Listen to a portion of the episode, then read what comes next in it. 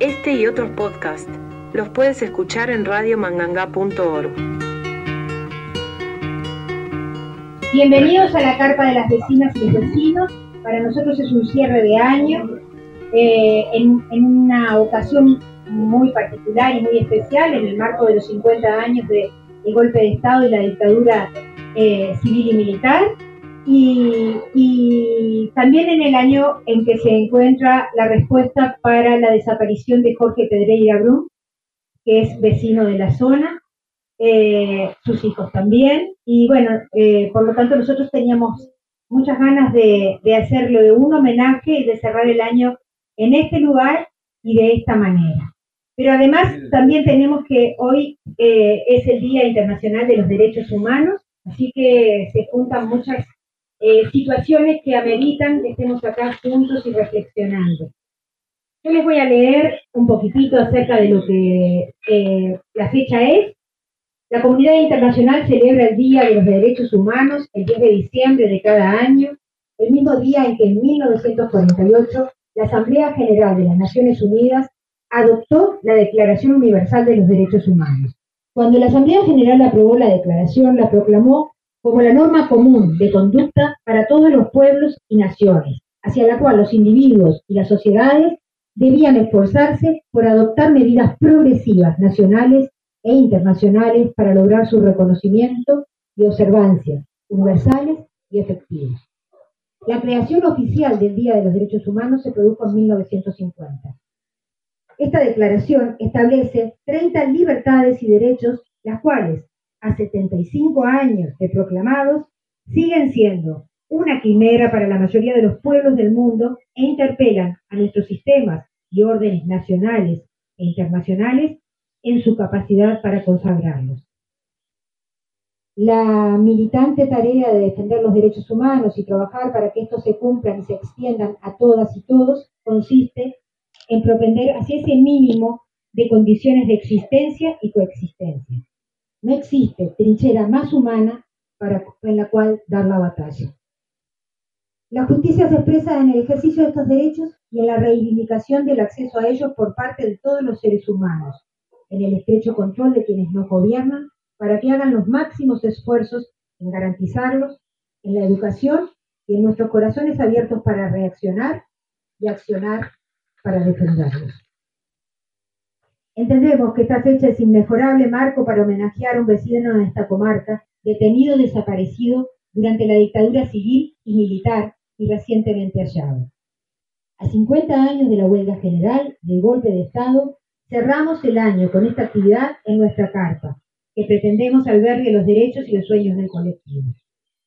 Nos acompañan los hijos de Jorge, Alicia y Eduardo, vecinos también de nuestro balneario, quienes nos ayudarán a descubrir quién era este compañero y las circunstancias de su desaparición y posterior hallazgo. Jorge Pedreira Brum era camionero, casado, con dos hijos. Estaba afiliado al Partido Comunista del Uruguay desde 1944. Por su militancia, fue electo edil del Frente Izquierda de Liberación Fidel del Frente Amplio del 71 en Maldonado. En 1974, luego del golpe de Estado, emigró a Argentina. En los primeros días de junio de 1978 salió de su casa de Paso del Rey Moreno a acompañar a un amigo al ferrocarril Sarmiento y no volvió. A su familia, esposas e, esposa e hijos que lo buscaron incansablemente se les respondió en comisarías y dependencias de la Policía Federal Argentina que no se contaban con datos sobre su paradero. En octubre del año 1982, el Centro de Estudios Legales y Sociales, CELS, junto a otros organismos de derechos humanos de Argentina, se presentan a la justicia de ese país para denunciar enterramientos de cientos de personas detenidas desaparecidas como NN en el cementerio de Granburg, que fue inaugurado en el año 1976. En febrero de 1984, por orden del juzgado penal de cuarto turno de la localidad de San Martín, provincia de Buenos Aires, Argentina, se exhumaron más de 120 cadáveres sepultados como NN en un sector, en un sector del cementerio de Granburg. Según datos oficiales, hasta el presente, solo nueve de las personas enterradas en esta condición pudieron ser identificadas. Se constató que Jorge fue asesinado y se expidieron partidas de defunción con datos apócrifos que sugerían que el fallecimiento había sido en un accidente ferroviario que nunca existió. El 11 de julio del 2023, investigadores de la Institución Nacional de Derechos Humanos, madres y familiares de uruguayos detenidos desaparecidos, los hijos y nietos de Jorge informaron en conferencia de prensa que a partir de los estudios documentales se tenía la certeza de que sus restos se encontraban en esa fosa común. Una búsqueda de 45 años se cierra. Los hijos y nietos encuentran una respuesta largamente ocultada y los uruguayos todos confirmamos que fuimos víctimas, víctimas de la infancia de la desaparición como herramienta para desmovilizarnos y fragmentarnos. Vecinas y vecinos por la memoria quiere hoy abrazar a la familia de Jorge, homenajear su memoria y transmitirle a la comunidad a la que permaneció que uno de sus hijos hizo ser borrado, enterrado, invisibilizado, pero en nuestra lucha y resistencia se erigió en un familiar de todos nosotros. Nunca más terrorismo de Estado. Nunca más. Nunca más. Y ahora le doy la palabra a, Eduardo y Alicia, que eh, además es una poeta maravillosa. Hola, eh, muchas gracias a todos, a todas, eh, por estar presentes en este día tan particular donde no solo se conmemora la Declaración Universal de los Derechos Humanos, sino que además se apela a la memoria para rescatar la dignidad de los seres humanos, de los desaparecidos, como el caso de mi padre y los demás compañeros que están acá. Entonces, eh, yo tenía pensado leer el informe de, eh, del equipo de investigación de la Institución Nacional de, Derechos Humanos, pero la compañera este, lo ha explicado mm, bárbaramente bien y ha dado todos los detalles al respecto. Así que bueno, este, me atreveré de forma muy atrevida de decir algo al respecto de los derechos humanos. Siempre me acuerdo de mi querido profesor en la Facultad de Derecho, el doctor Alberto Pérez Pérez, que en el año 1986 nos habló de, los derechos humanos en la cátedra de Derecho Público. Derecho Público sobre las instituciones y demás. Pero él, especialista en derechos humanos, aportó tales conocimientos que la, la, cátedra pasó a llamarse derechos humanos y ya no derecho público. Y ahí tomé contacto por primera vez con las definiciones de derechos humanos que no realmente salidos de la dictadura, generación perdida, no sabíamos nada de, la Constitución y menos del capítulo de los derechos, deberes y garantías de la Constitución, que ahí están nombrados muchos artículos importantísimos en cuanto a garantías.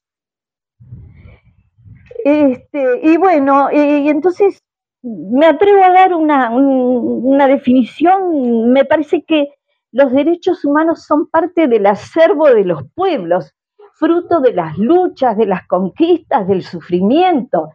Porque si vamos más atrás en la historia, ya en la Revolución Francesa, con aquellos principios de libertad, igualdad, fraternidad, ya se empezaba a plantear por primera vez. Luego pasó, por supuesto, este, que se pasaron se atropellaron los derechos humanos muchas veces a partir de ahí, ¿no? Inclusive este, a partir de la, de la declaración de 1948-1950, este, también hasta el día de hoy los derechos humanos son atropellados en todas partes del mundo, desgraciadamente, ¿no?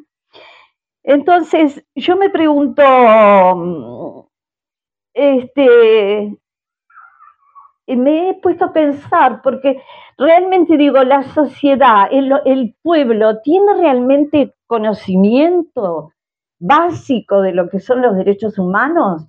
Bueno, tal vez mucho, mucha gente no. Entonces, ¿qué hace falta? Educación en derechos humanos. Yo sé que hay planes, hay planes de educación este, eh, que se implementan a nivel de la educación formal y también de la informal, ¿no? En, organizaciones, grupos y demás. Este, pero digo, ¿hasta qué punto, hasta qué punto este, llega a conocimiento de todos? La Institución Nacional de Derechos Humanos, por ejemplo, da cursos este, eh, por Zoom, que están fantásticos, ¿no? Y bueno, este, en realidad eh, lo que voy a hacer ahora este, es leer unos poemas este, que hice pensando en mi padre, este, y a veces cuando uno entra a hablar de las cosas más subjetivas, bueno, se emociona un poco más. Este, em, así que, bueno.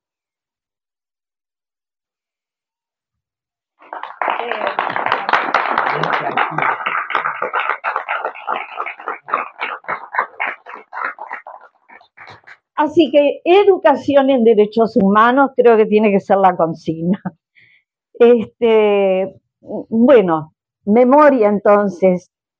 Memoria para que no ocurra nunca más este, el horror del terrorismo de Estado, el genocidio, el atropello, las torturas, porque parte de los derechos humanos está el derecho a la no tortura, a la libertad, a la libertad de expresión, a la libertad del ser humano de autosustentarse en un Estado de derecho donde la obligación del Estado es dar alimentación a sus ciudadanos, salud, vivienda, seguridad social y todo lo que significan los derechos humanos. ¿Mm? Es mucho hacia el individuo, la persona. ¿Eh? Y en un Estado de Derecho quiere decir en una democracia, donde no se interrumpan más las garantías, que todos, que no debería arrebatársenos nunca.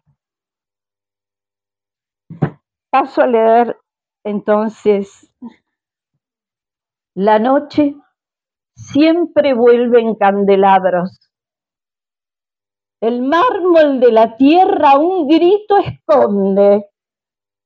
La bruma de anegados cementerios enmascara la atroz muerte en el barro.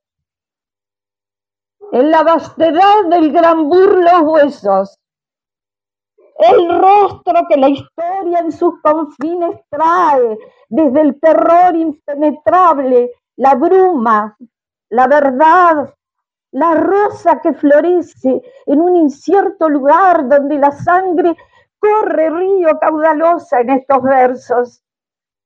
Es cauce de las cosas el misterio de tu ser entre raíces y hojarasca, décadas de duelo, almas profanadas, pericias del leviatán, el osario, la fosa helada, trama de invierno la ciénaga, voraz campo de mayo, secreta sombra entre callados yerbos, la voz del marino ausente.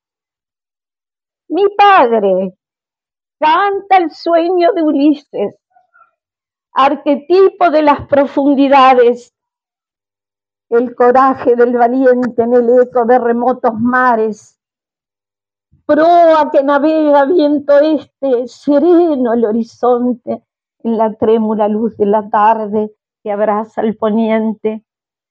Vuelan las aves la infinita playa que un día lo vio partir hacia la sombría ciudad antigua e invocada Buenos Aires.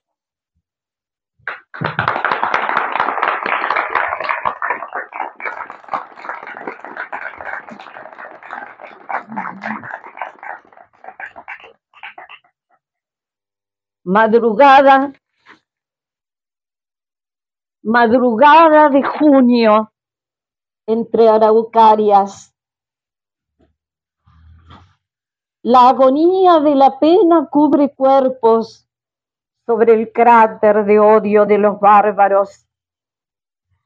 Hay surcos de dolor sobre la tierra, heridas de cemento junto al campo, torrentes de sangre y flores que guarda la sombra del ciprés solo y callado.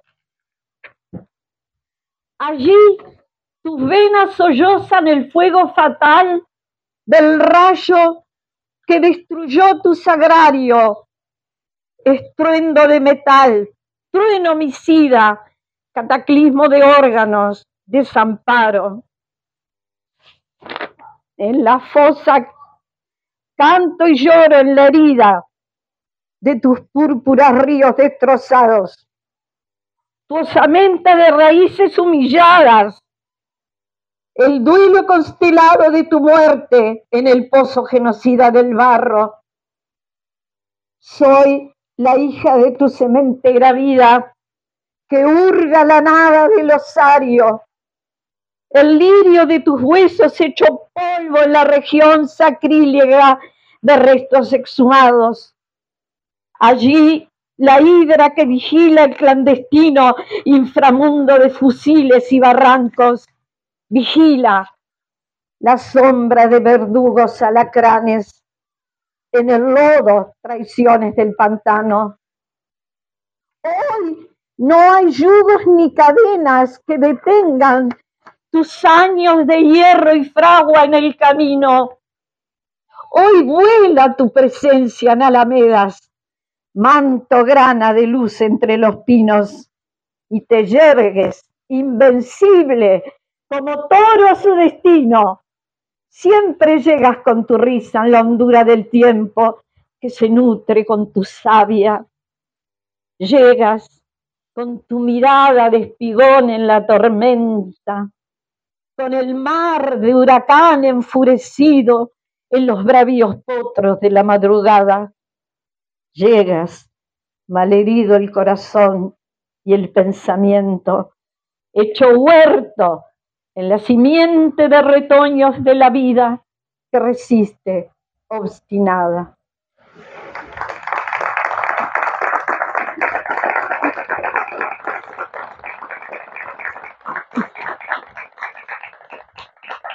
Por la dignidad, por la dignidad de todos nosotros y de todos nuestros desaparecidos. No más humillaciones, nunca más. Nunca más. Nunca más. Nunca más.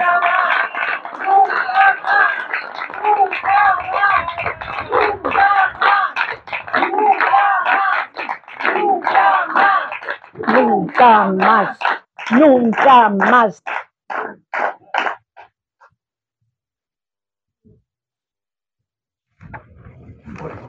Buenas tardes a todos. Este es un homenaje a mi padre, y a todos los desaparecidos en mundo entero, se agradece. Todos los que están acá, los que han venido, los que no han podido venir, no importa. Están tratando de recuperar un cacho de memoria de nuestra patria y del mundo entero. Porque a diario desaparecen personas en el mundo. A diario hay guerra, a diario los hombres se matan los mandan matar, mejor dicho. Y van en aras de no sé qué, algunos en aras de dinero. En una sociedad que como mi hermana, yo me preguntaba, ¿qué nos pasa? ¿Qué pasa en la sociedad?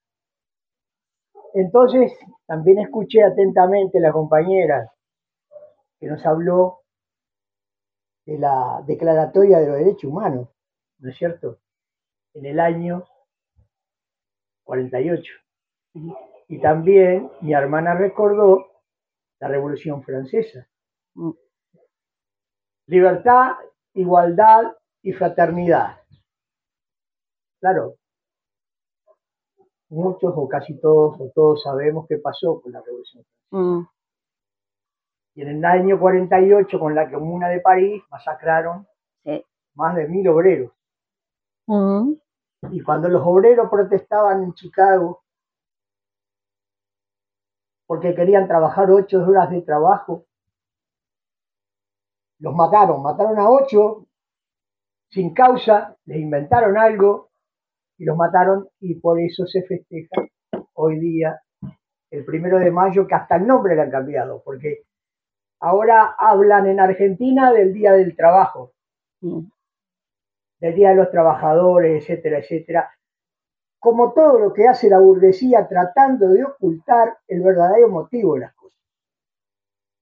Y acá hay mucha gente.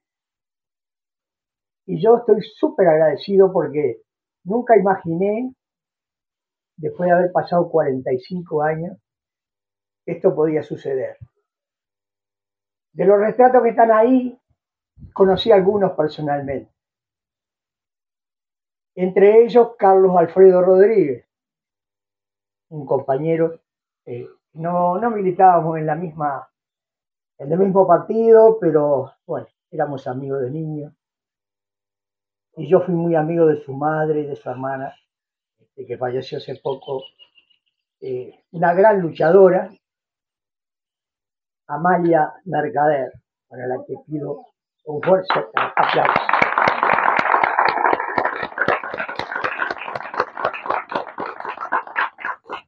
disculpen, pero estoy emocionado un poco por, la situación y la falta de costumbre, y además porque mi hermana eh, sensiblemente ha hecho los poemas más maravillosos que yo le he escuchado. Tiene varios, pero bueno, estos son para mí, y se lo dije una vez, los mejores, porque, claro, salen de lo profundo del corazón. Y eso somos todos los seres humanos, somos semejantes. Lo que pasa es que como ella también buscaba explicarse qué nos pasa como sociedad, qué nos pasa como mundo, qué nos pasa en este planeta, único en el universo, pues no parece que han encontrado alguno ahora que se le puede parecer en la atmósfera, etcétera, etcétera. Seguramente hay más, eso no, no está en discusión. Pero ¿qué nos pasa? ¿Por qué esta lucha salvaje? ¿Por qué nos matamos? ¿Por qué nos matan? Y entonces una respuesta que yo desde pequeño sabía, pero que no comprendía muy bien, se ha ido perfilando cada vez más en mi acervo cultural y, tratando de, entender. Porque mi padre era una persona, era un obrero. Todos lo saben, o bueno, si no lo saben, se cuenta. De esta comarca. Era un hombre como todos. Era camionero, fue fletero, pescador, vendedor de pájaro, vendedor de berro cuando era un niño, mantenía su familia, qué sé yo, eso era mi padre. Jugaba al fútbol, cantaba bien, también. Muy bien. Muy bien. Lástima que no, nos quedó ni una grabación, pero no importa, porque uno no... La vamos a conseguir. Bueno. Había una. Bueno, sí. Este, es otra anécdota que, bueno, mm. este, en Buenos Aires mi papá conoció a un Florian Ruiz, que era un, cantar, un cantor importante en aquel tiempo, y paraban en un bar en la avenida Rivadavia, el bar Garibaldi, era famoso. Y bueno, ahí iba el, Tata, le decían a Floriari, y mi papá con otro amigo de esta comarca que se llamó, que se llamó Pérez, Ocho Pérez, otro amigo, algunos de los que están acá se van a acordar, no, no muchos porque hay caras conocidas Solamente por allá José debe saber quién, a quién me estoy hablando. Este, bueno, esas cosas pasaron. Y bueno, mi papá terminó como tantos uruguayos. Ahora, ¿por qué los uruguayos, siendo un país chiquito como este, nos teníamos que ir de este país? Primero porque nos corrieron económicamente. Acá no había lugar para todo, nunca hubo. Seguimos siendo un país de 3 millones cuando yo tenía, iba a la escuela y ahora somos 3 millones y medio. ¿Por qué? ¿Y por qué expulsa gente? En un país donde pueden vivir millones de personas. ¿Y por qué expulsa gente? Bueno, entre otras cosas porque está ocupado los lugares por unos pocos, porque hay muchos ricos pocos ricos y muchos pobres que no tienen dónde trabajar y sigue la misma y sigue la misma y sigue la misma. Y entonces yo buscaba en mi ignorancia este, y en mi querer explicar qué había pasado, que un hombre eh, desapareciera de esa manera, y nunca pensé, lo he dicho otras veces, porque mi padre estaba desarraigado y su militancia política, que la había tenido y muy fuerte dentro de lo que cabía en aquel pueblo Estamos hablando del año 44, creo que es la primera ficha que le pone, ¿no? Sí. Y me contaba mi tío Carlito también, todos éramos comunistas, menos el abuelo que era ballista, pero que se hizo comunista con una con 10 que había acá en el pueblo, me acuerdo de, un pintor que se llamaba Marci y otra gente, Kiriasi, que era un griego y qué sé yo, y tantos otros, ¿no? En este pueblo. Y bueno, yo me acordaba de eso y digo, ¿por qué ficharon a mi padre en aquel tiempo? Bueno, después del año 47 también hay otra historia, con adictamentos ya más agresivos, ¿no? Dicen que tenía porte de arma, qué sé yo. Lo único que yo vi en mi casa fue una escopeta para ir a cazar y que tampoco funcionaba bien. Y bueno, con la crisis la terminamos vendiendo, o se terminó vendiendo y desapareció. Y después en el año 60, en el año, disculpen si el relato es inconexo, en el año 60 acabamos de descubrir que había un informe de inteligencia. había esa denuncia y había un informe de inteligencia militar. Donde mi padre, que era camionero, fletero, que no tenía eh, militancia política activa, que sí era comunista y peleaba por, las ideas de izquierda con el que fuera. Recientemente un primo mío que está acá, Daniel, Dijo, no, dice, tu padre se peleaba con mi padre, decían, discutían de política. Este, y bueno, pero no pasaba de eso y más de allá de... En aquellos tiempos había la, la lista 63, que yo recuerdo, ¿no? Entonces se reunían en la casa, traían la lista, creo que una vuelta sacamos 50 y pico, 63 votos, pero lo que era muchísimo, ¿no? Este, y bueno, después estaba, este, ¿no? Y bueno, esas cosas, pero yo no, quiero hablar de política ni partidizar nada, porque para mí esto es mucho más profundo, más profundo que eso. Y entonces la explicación, yo la había estudiado, pero no la había comprendido del todo, es que vivimos en una sociedad mundial dividida en clases sociales. Y acá el Estado democrático precioso que tenemos y que impera en las mayorías del, mundo civilizado y occidental, según se dice, es la democracia. Pero ¿saben qué? Es la democracia del poder burgués. No es la democracia de los pueblos. Disfrazada de igualdad, fraternidad y todas las A que le quieran poner, pero que en el fondo, cuando ven causa intereses, no dudan en recurrir al fascismo más cruel, hasta que después de morir se lo sacan de arriba y a los mismos que utilizaron se las dan también, porque eso pasa. Porque acá, acá no es entre militares y pueblo, es entre oligarquía y pueblo, entre burguesía y pueblo, y a nivel mundial. Por eso se juntaron con el Plan Cóndor. Y mi padre, que no estaba militando, pero figuraba en un, en un, en papel de inteligencia. ¿Por qué? Porque nos tenían vigilados sépanlo, no es agregar terror. Mi padre me contaba a mi hermana, vivíamos en el puerto, eh, eh, ahora no está en la casita porque los milicos se, ocuparon de romperla, donde está ahora el edificio Buquebú. Bueno, ahí vivíamos nosotros, vivimos un tiempo. Antes vivimos más tiempo eh, en la calle Yacucho frente al Hotel España. Y bueno, ahí apareció un señor una vez y le pidió permiso a mi padre para comerse una asadito en la enramada, este, de partir con él y qué sé yo. Y mi padre cuánta persona había por la calle en el camión, lo traía para las casas.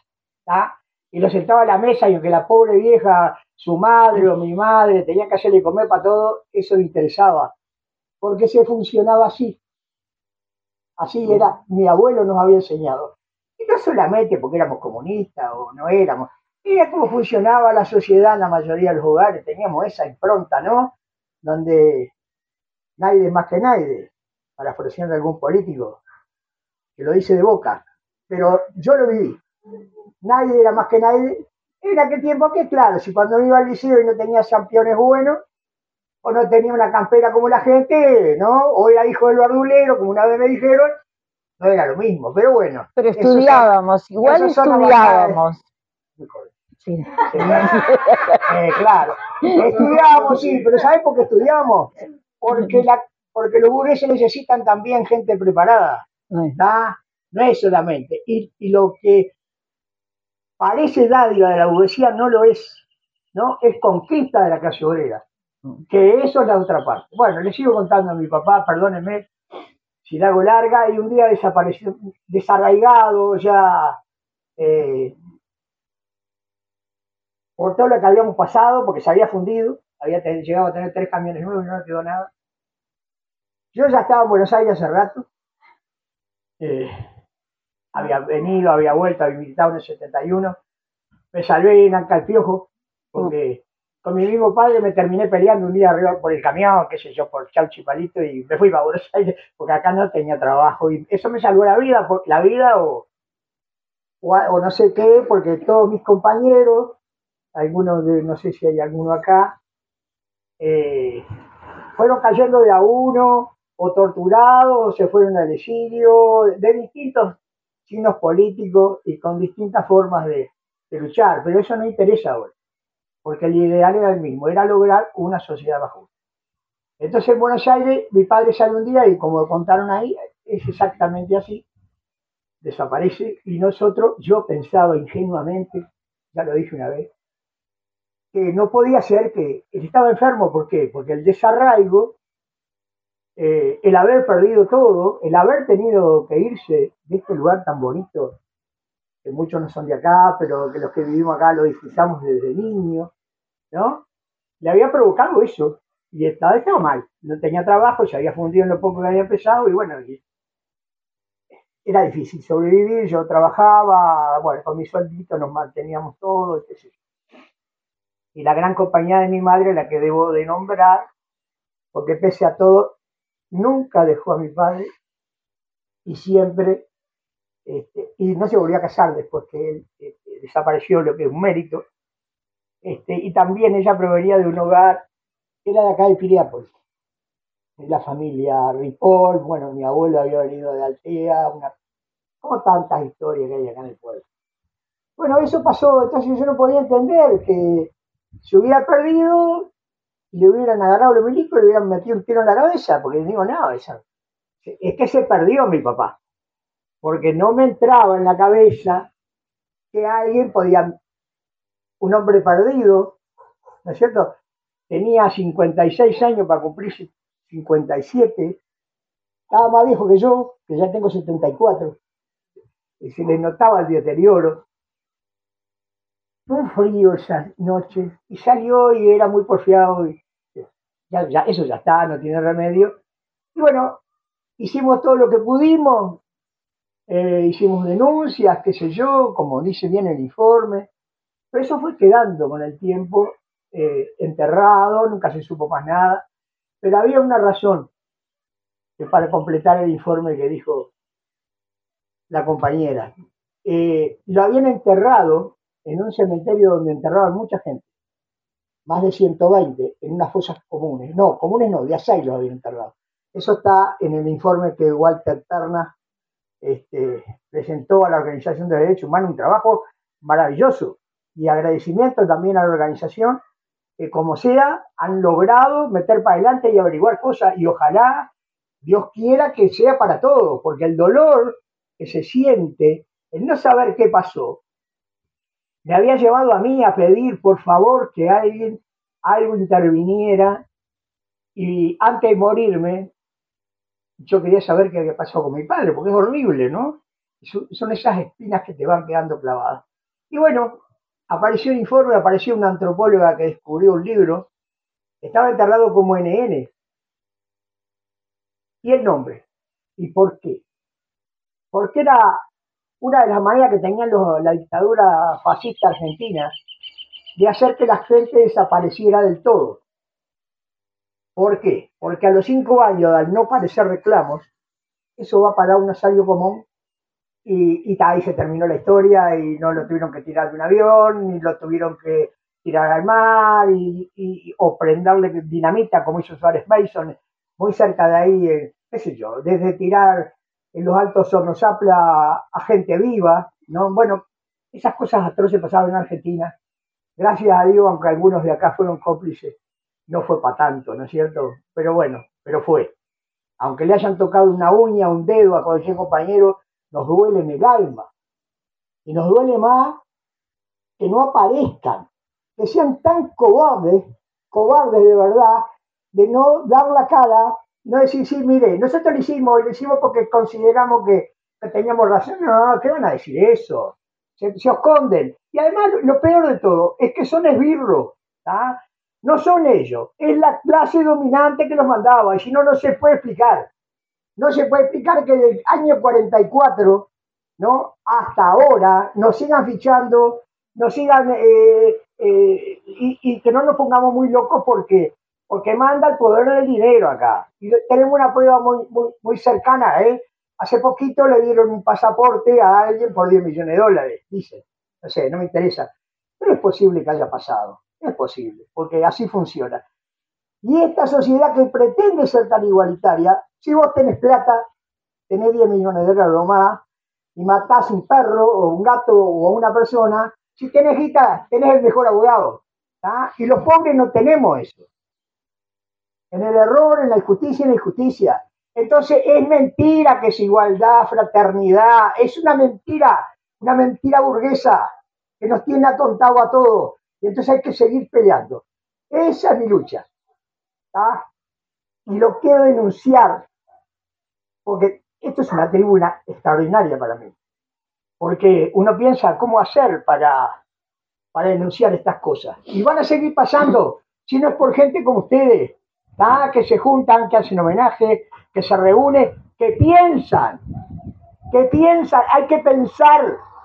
Nos vienen engrupiendo, de los medios de comunicación nos aturden, nos matan en la ignorancia, matan a nuestros niños, con la droga los enloquecen, todos los hogares, a ver que levante la mano el que no tenga algún pariente o algo eh, destrozado el, hogar por la droga. Son pocos, contados con los dedos de la mano. Bueno, es la otra manera. Y con cualquier gobierno. Por eso se trata de cambiar las cosas de raíz. Y discúlpenme, me salió del alma decir estas cosas porque eh, eh, pienso que es la verdad. Entonces, nunca más, ah, pero nunca más sustentada en esto, en ustedes, ¿ah? En ustedes, que lleven la bandera bien alta y que sigan peleando y que los denuncien. ¿ah? Porque no son estos mismos que apretaron el gatillo, es toda una clase social a nivel mundial y no trepidan en provocar guerra y matar, siguen matando y mandando nuestros hijos, los hijos de otros, a, pelear y a morir. Y la guerra es lo peor que hay.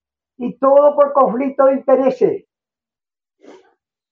Eh, debemos de ser conscientes y disculpen que les haya cambiado el eje. Entonces, el mejor homenaje a mi padre que yo quiero hacer es este. Es este. Es denunciar ese poder oculto, el que apretó el gatillo. Porque aparecieron dos autopsias, ¿no? Una que decía que se había caído del tren y que podía tener una, una, una, herida en el editora, pero resulta que son tan ineptos, ¿no? Que apareció otra autopsia más con dos o tres días de diferencia, donde tenía el mismo cadáver, la misma persona, un palazo en la cabeza, un agujero redondito, ¿no? Dice la autopsia. Bueno, a buen entendedor, ¿está? Para eso. Porque ni siquiera supieron ocultar bien lo que hicieron porque nos quieren mantener en la ignorancia. Por eso, nunca más. Nunca más.